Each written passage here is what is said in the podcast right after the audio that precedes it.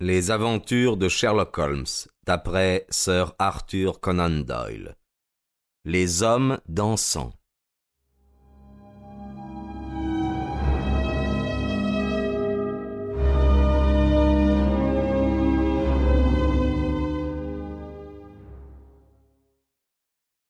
Holmes était resté plusieurs heures assis en silence, son long dos courbé sur une coupelle de chimie, dans laquelle il mélangeait une mixture particulièrement malodorante.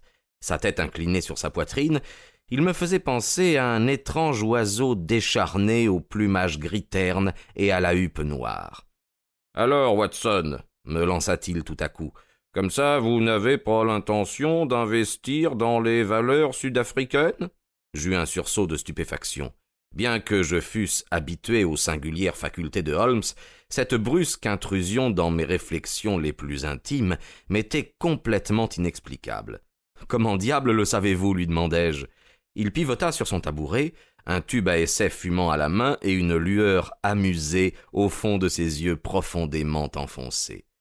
Allons, Watson. Avouez que vous êtes confondu, fit-il. Je le suis, je devrais vous faire signer des aveux dans ce sens. Pourquoi? Parce que dans cinq minutes vous soutiendrez que ceci est d'une absurde simplicité. Oh jamais je ne prétendrai une chose pareille. Voyez-vous, mon cher Watson, il posa le tube à essai dans son râtelier et se lança dans une démonstration sur le ton d'un professeur s'adressant à sa classe. Il n'est pas très difficile de construire une suite de déductions où chacune découle de celle qui la précède, et où toutes sont néanmoins d'une extrême simplicité. Si, après avoir procédé de la sorte, l'une d'entre elles balaye simplement toutes les déductions intermédiaires et offre une résonance avec le point de départ et la conclusion, elle est capable de produire un effet surprenant, bien que peut-être factice. Pour ce qui nous occupe, il n'était pas très difficile, par un examen du sillon entre votre index gauche et votre pouce, de savoir avec certitude que vous n'aviez pas l'intention d'investir votre modeste capital dans les mines d'or. Je ne vois pas le rapport. Probablement pas. Mais je peux très rapidement vous montrer un lien très étroit. Voici les maillons manquants d'une chaîne fort simple. Vous aviez de la craie entre votre index gauche et votre pouce en revenant de votre club hier soir. Vous mettez de la craie à cet endroit lorsque vous jouez au billard pour assurer votre queue. Vous ne jouez jamais au billard, sauf avec Thurston. Vous m'avez confié il y a quatre semaines que Thurston avait une option sur des terrains sud-africains qui arrivait à expiration au bout d'un mois et qu'il désirait vous l'avoir partagé avec lui. Votre carnet de chèques est enfermé dans mon tiroir, et vous ne m'avez pas demandé la clé. Vous n'avez pas l'intention de placer votre argent de cette manière. Ceci est d'une absurde simplicité, m'exclamai-je. Exactement, répliqua-t-il légèrement irrité. N'importe quel problème devient d'une simplicité enfantine une fois qu'on vous l'a expliqué. En voici un qui ne l'est pas. Voyez ce que vous pouvez en tirer, mon cher Watson. Il poussa une feuille de papier sur la table avant de retourner à ses expériences de chimie. Je me penchai avec étonnement sur les absurdes hiéroglyphes qui couvraient le papier. Voyons, Holmes, c'est un dessin d'enfant, m'écriai-je. Oh, c'est votre opinion. Et que serait-ce d'autre? Précisément ce que M. Hilton Cubitt du manoir de Readingthorpe, Norfolk, est impatient de savoir. Cette petite énigme est arrivée par le premier courrier du matin, et l'homme est censé suivre par le prochain train. Ah. Voici un coup de sonnette, Watson. Je ne serais pas surpris que ce fût lui. Un pas pesant gravit les escaliers, et un instant plus tard un grand gentleman, dont les yeux clairs et les joues rubicondes témoignaient d'une vie menée loin des brouillards de Baker Street, le teint éclatant de santé et parfaitement rasé, pénétrait dans la pièce. Une bouffée de cet air puissant, frais et fortifiant de la côte Est parut s'engouffrer avec lui. Après nous avoir serré la main à chacun, il allait s'asseoir lorsque son regard tomba sur la feuille et ces singuliers dessins que je venais d'examiner et que j'avais laissés sur la table. Alors, monsieur Holmes, qu'en pensez-vous? s'écria-t-il. On m'a dit que vous appréciez les mystères insolites. Je ne crois pas que vous puissiez en trouver de plus étranges. Je vous l'ai envoyé en avance pour vous laisser le temps de l'étudier avant mon arrivée. Il s'agit sans aucun doute euh, d'une pièce des plus curieuses, commenta Holmes. À première vue, on pourrait la prendre pour un dessin d'enfant représentant une extravagante succession de petites silhouettes dansant sur le papier où elles sont dessinées. Pourquoi accordez-vous une quelconque importance à une chose aussi saugrenue? Je n'y aurais prêté aucune attention, monsieur Holmes, si ce n'était ma femme. Ce papier lui a fait une peur bleue. Elle ne dit rien, mais la terreur se lit dans son regard. C'est pourquoi je veux aller au bout de cette affaire. Holmes ramassa le papier et l'exposa à la lumière du soleil. La page était arrachée d'un carnet. Les dessins étaient faits au crayon et se déroulaient de la façon suivante. Une ribambelle de petits bonshommes stylisés dans des positions suggérant une danse. Holmes l'examina quelque temps, puis le pliant soigneusement, il le rangea dans son agenda. Voilà un cas qui promet d'être des plus intéressants et des plus inhabituels, fit-il. Vous m'avez fourni quelques détails dans votre lettre, monsieur Hilton Cubitt. Auriez-vous cependant l'obligeance de revenir dessus au profit de mon ami le docteur Watson?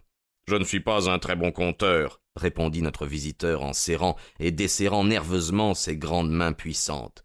Vous me demanderez des explications quand je n'aurai pas été clair. Je commencerai avec mon mariage l'année dernière, mais je veux tout d'abord vous dire que, bien que je ne sois pas un homme riche, ma famille est établie à Reading Thorpe depuis cinq siècles, et il n'est pas de famille plus respectée que la nôtre dans le comté de Norfolk. L'année dernière, je suis venu à Londres pour le jubilé, et je suis descendu dans une pension de famille de Russell Square, parce que Parker, le pasteur de notre paroisse, y était installé. Il y avait là une jeune femme, une américaine du nom de Patrick, Elsie Patrick. Nous sommes devenus amis, et avant la fin de mon séjour d'un mois, j'étais aussi épris qu'on peut l'être. Nous nous sommes mariés civilement dans la plus grande intimité, et c'est en tant que mari et femme que euh, nous sommes retournés à Norfolk. Vous estimerez que c'est une pure folie, monsieur Holmes, pour un homme d'une bonne et ancienne famille, d'épouser une femme de cette façon, sans rien savoir de son passé ni de sa famille, mais oh, si vous la voyiez, si vous la connaissiez, vous comprendriez mieux. Elle, elle-ci, s'est montrée très franche à ce sujet. Je ne peux pas dire qu'elle ne m'ait donné toutes les occasions de me rétracter si je l'avais voulu. J'ai eu des fréquentations très déplaisantes dans ma vie, m'a-t-elle dit. Je veux les oublier. Je ne ferai jamais aucune allusion à mon passé parce qu'il m'est très douloureux. Si tu m'épouses, Hilton, tu épouseras une femme qui n'a rien à se reprocher, mais tu devras te contenter de ma parole et m'autoriser à rester silencieuse sur tout ce qui s'est passé avant que je ne sois tienne. Si ces conditions sont trop dures, alors retourne à Norfolk et laisse-moi l'existence solitaire qui était la mienne lorsque tu m'as rencontré. Tels furent les mots qu'elle prononça la veille de notre mariage. Je lui ai répondu que je m'accommoderais de ces conditions, et j'ai tenu parole. Nous sommes mariés à présent depuis un an, et nous avons été parfaitement heureux. Mais, il y a un mois, à la fin juin, j'ai remarqué les premiers signes de trouble. Un jour, ma femme a reçu une lettre d'Amérique. J'ai vu le timbre américain. D'une pâleur mortelle, elle a lu la lettre puis l'a jetée au feu. Elle n'y fit par la suite aucune allusion, pas plus que moi, car euh, une promesse est une promesse.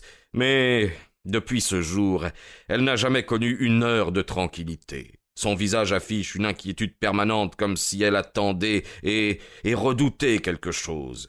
Elle ferait mieux de me faire confiance elle se rendrait compte que je suis son meilleur ami, mais je ne peux rien dire avant qu'elle ne parle. Voyez-vous, c'est une femme honnête, monsieur Holmes, et quels que soient les problèmes qu'elle ait pu rencontrer par le passé, elle n'y est pour rien.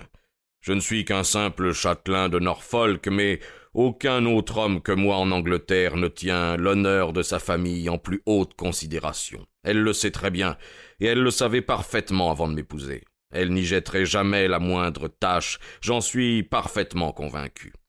J'en viens à présent à la partie la plus étrange de mon récit.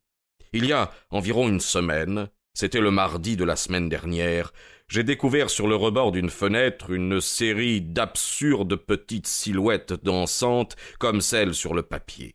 Elles étaient griffonnées à la craie.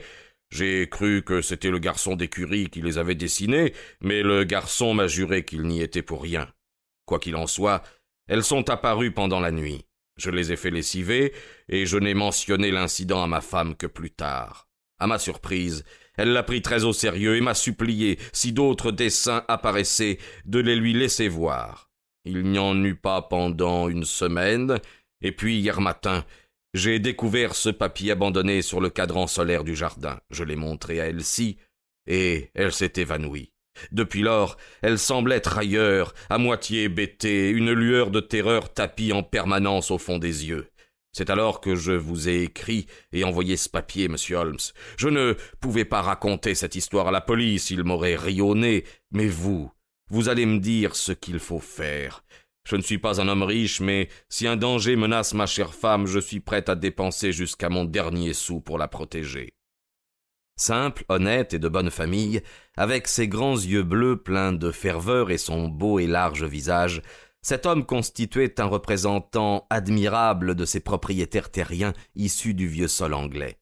Son amour pour sa femme et sa confiance en elle se lisaient sur ses traits. Holmes, après avoir écouté son histoire avec la plus grande attention, resta quelque temps plongé dans ses réflexions. Ne croyez-vous pas, monsieur Cubitt, fit-il enfin, que le mieux serait de vous adresser directement à votre femme et de lui demander de vous faire partager son secret? Hilton Cubitt hocha sa tête massive. Une promesse est une promesse, monsieur Holmes. Si Elsie voulait me parler, elle le ferait. Sinon, ça n'est pas à moi de forcer ses confidences, mais rien ne m'interdit d'agir à ma guise, et c'est ce que j'ai l'intention de faire. Alors je vous aiderai de tout mon cœur. En premier lieu, avez-vous entendu parler de l'arrivée d'étrangers dans les environs? Non, pas du tout. J'imagine que c'est un endroit très calme. Un visage nouveau provoquerait des commentaires, non? Dans le voisinage immédiat, oui, mais il y a plusieurs petites stations balnéaires assez proches, et les paysans prennent des pensionnaires. Ces hiéroglyphes ont manifestement un sens. S'il est purement arbitraire, il nous sera sans doute impossible de le découvrir. Mais si par ailleurs il obéit à un code, je ne doute pas d'en venir à bout. Cependant, cet échantillon précis est si court que je ne peux rien en tirer, et les faits que vous m'avez rapportés sont si vagues qu'ils ne peuvent servir de base à mon enquête. Je vous suggère de rentrer à Norfolk, de maintenir une surveillance assidue, et de faire une copie fidèle de toute nouvelle ribambelle dansante qui pourrait apparaître. Il est tout à fait regrettable de ne pas avoir la réplique de celle laissée à la craie sur le rebord de la fenêtre. Menez aussi une enquête discrète sur la présence éventuelle d'étrangers dans les parages. Dès que vous aurez rassemblé de nouveaux éléments, venez me voir. C'est le meilleur conseil que je puisse vous donner, monsieur Hilton Cubitt. Si un quelconque développement pressant devait survenir, je me tiens prêt à venir vous voir à Norfolk à tout instant.